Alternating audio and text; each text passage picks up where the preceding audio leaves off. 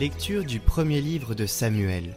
En ces jours-là, Anne se leva, après qu'ils eurent mangé et bu à Silo. Le prêtre Élie était assis sur son siège à l'entrée du sanctuaire du Seigneur. Anne, pleine d'amertume, se mit à prier le Seigneur et pleura abondamment. Elle fit un vœu en disant Seigneur de l'univers, si tu veux bien regarder l'humiliation de ta servante, te souvenir de moi, ne pas m'oublier, et me donner un fils. Je le donnerai au Seigneur pour toute sa vie, et le rasoir ne passera pas sur sa tête. Tandis qu'elle prolongeait sa prière devant le Seigneur, Élie observait sa bouche. Anne parlait dans son cœur. Seules ses lèvres remuaient, et l'on n'entendait pas sa voix. Élie pensa qu'elle était ivre. Et lui dit Combien de temps vas-tu rester ivre? Cuve donc ton vin. Anne répondit Non, mon Seigneur, je ne suis qu'une femme affligée. Je n'ai bu ni vin ni boisson forte. J'épanche mon âme devant le Seigneur. Ne prends pas ta servante pour une vaurienne. C'est l'excès de mon chagrin et de mon dépit qui m'a fait prier aussi longtemps. Élie lui répondit Va en paix, et que le Dieu d'Israël t'accorde ce que tu lui as demandé. Anne dit alors que ta servante trouve grâce devant toi. Elle s'en alla, elle se mit à manger, et son visage n'était plus le même. Le lendemain, Elkana et les siens se levèrent de bon matin. Après s'être prosternés devant le Seigneur, ils s'en retournèrent chez eux à Rama. Elkana s'unit à Anne, sa femme, et le Seigneur se souvint d'elle. Anne conçut, et le temps venu, elle enfanta un fils. Elle lui donna le nom de Samuel, c'est-à-dire Dieu exauce.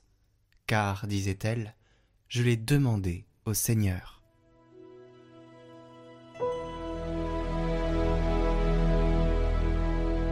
Mon cœur exulte à cause du Seigneur, il donne le salut. Mon cœur exulte à cause du Seigneur, mon front s'est relevé grâce à mon Dieu. Face à mes ennemis s'ouvre ma bouche. Oui, je me réjouis de ta victoire. L'arc des forts sera brisé, mais le faible se revêt de vigueur. Les plus comblés s'embauchent pour du pain, et les affamés se reposent. Le Seigneur fait mourir et vivre, il fait descendre à l'abîme et en ramène. Le Seigneur rend pauvre et riche, il abaisse et il élève. De la poussière il relève le faible, il retire le pauvre de la cendre pour qu'il siège parmi les princes et reçoive un trône de gloire.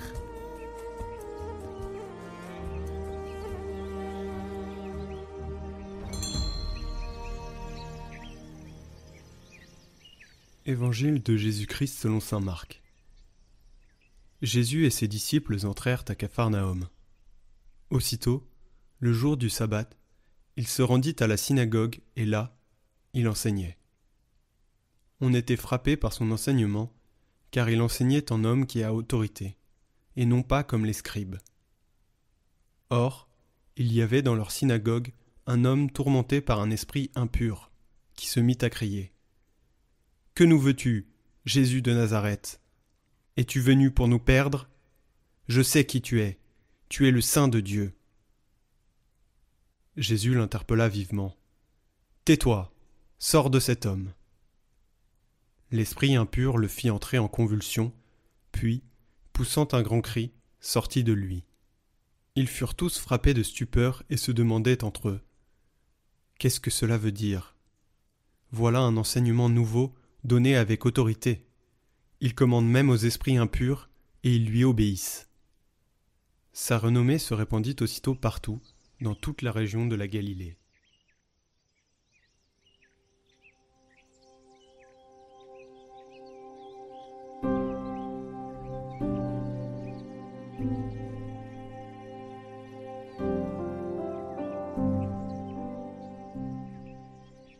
Commentaire de Baudouin de Ford.